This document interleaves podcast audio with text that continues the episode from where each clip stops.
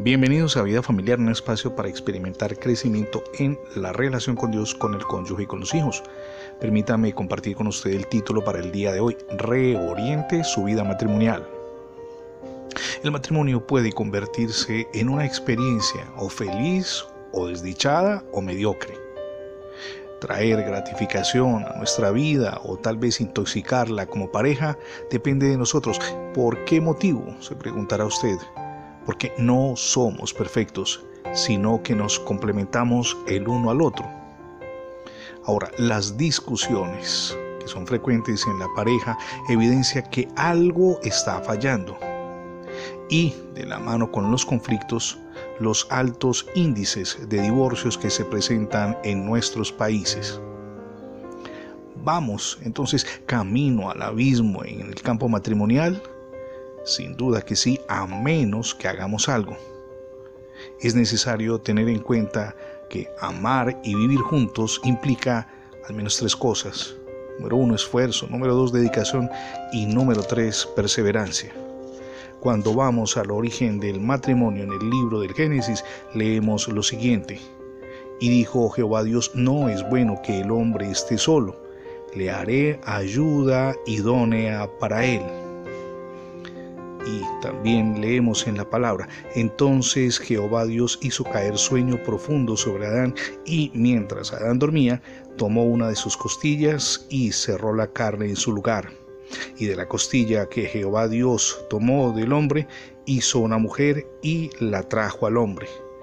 Dijo entonces Adán, esto es ahora hueso de mis huesos y carne de mi carne. Esta será llamada varona, porque del varón fue tomada. Eso lo leemos en Génesis capítulo 2 versos 18, 23, 24 y 25.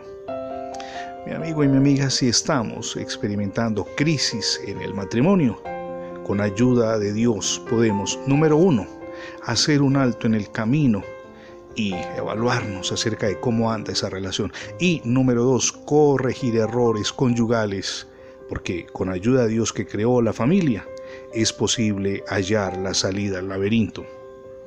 El escritor cristiano y conferencista internacional Tim LaHaye escribió, para que reine la verdadera felicidad matrimonial, el esposo y la esposa deben esmerarse para lograr que sus diferencias mentales, espirituales, emocionales y físicas se conjuguen en una relación de perfecta armonía. Ahora, ¿es posible en nuestras fuerzas? Por supuesto que no sino con ayuda de Dios. Tengamos en cuenta al menos cuatro cosas. Como pareja es previsible que tengamos diferencias de criterios.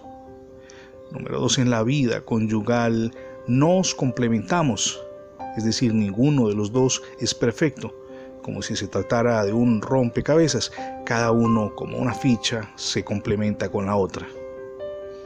Número tres, debemos pedir sabiduría a Dios para resolver nuestras diferencias. Y número cuatro, es con ayuda de Dios que podemos restablecer las relaciones que quizás se encuentran deterioradas a nivel conyugal. Desconozco en medio de las crisis cuál ha sido su apreciación. Tal vez pensó en el divorcio o quizá en dejar a su pareja al menos por un tiempo. Nada de eso es aconsejable. Por el contrario, en el plan de Dios, el propósito eterno ha sido que permanezcamos unidos. Y es Dios, oígame bien, Dios y nadie más que Dios quien nos puede ayudar a restaurar nuestra vida matrimonial. Es hora de hacer, insisto, un alto en el camino, evaluar en qué estamos fallando y, con ayuda del Señor, imprimir cambios. Él nos guiará en el paso a paso que debemos dar. No es Permítame hacer énfasis en esto, en nuestras fuerzas, sino con ayuda de Él.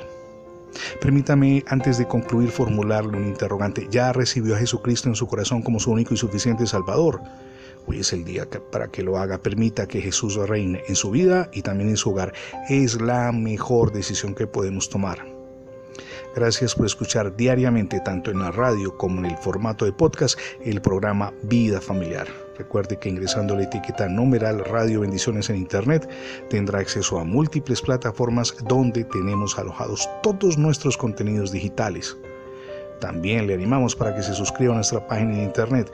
Es facebook.com diagonal radio vida familiar. Somos Misión Edificando Familias Sólidas y mi nombre es Fernando Alexis Jiménez. Dios les bendiga hoy rica y abundantemente.